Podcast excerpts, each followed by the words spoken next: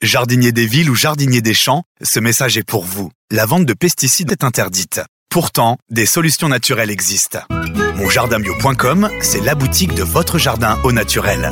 Graines, engrais, traitements, lutte biologique, accessoires. Monjardinbio.com, c'est toute une gamme de produits expédiés en 24 heures et de fabrication française. www.monjardinbio.com, naturellement évident.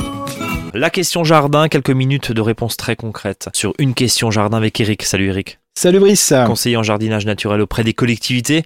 Eric, bêcher hors note bêcher. Eh ben, ça dépend. Ouais. Alors, T'es normand toi. Oui, tout à fait. Donc l'intérêt déjà, c'est quand? Il faut savoir qu'il y a une date qui est fatidique, c'est de connaître le jour où il tombe le plus de feuilles dans votre commune. C'est facile, c'est entre en principe le 25 octobre et le 15 novembre. Donc à cette période-là, si vous avez un terrain qui est argileux, il est conseillé de bêcher. Alors quand je dis bêcher, c'est pas tout à fait vrai, c'est demi-bêcher, c'est-à-dire au lieu de retourner la, la motte complètement, on la bascule de côté, de manière que la motte ne soit pas complètement retournée, de manière que le haut soit pas en bas et que le bas soit pas en haut. L'idée c'est de décompacter. Voilà le but du jeu parce que les terrains argileux ont besoin justement du coup de froid, c'est-à-dire que le sol se gorge d'eau, un coup de gel et surtout après le dégel et ça permet d'émietter plus facilement la partie qui est, je dirais, plus compacte. Donc c'est pour ça qu'il faut le faire entre le, le 25 et le 15 novembre, tout simplement. Une fois qu'on a bêché, enfin demi-bêché si on pourrait dire plus exactement, il faut couvrir le sol de feuilles. Alors, des feuilles dessus. Dans un terrain argileux, puisque t'en parlais, est-ce qu'on peut semer de l'engrais vert pour éviter de bêcher ou quoi qu'il arrive, il faut quand même bêcher? Alors, en sachant qu'on n'est pas de bêcher tout son jardin, c'est plutôt comme ça qu'il faut avoir la réflexion, c'est-à-dire où on va mettre les tomates, les aubergines, les courgettes, hein, le fameux jardin ratatouille, là on ne sera pas besoin de bêcher parce qu'on fait des trous,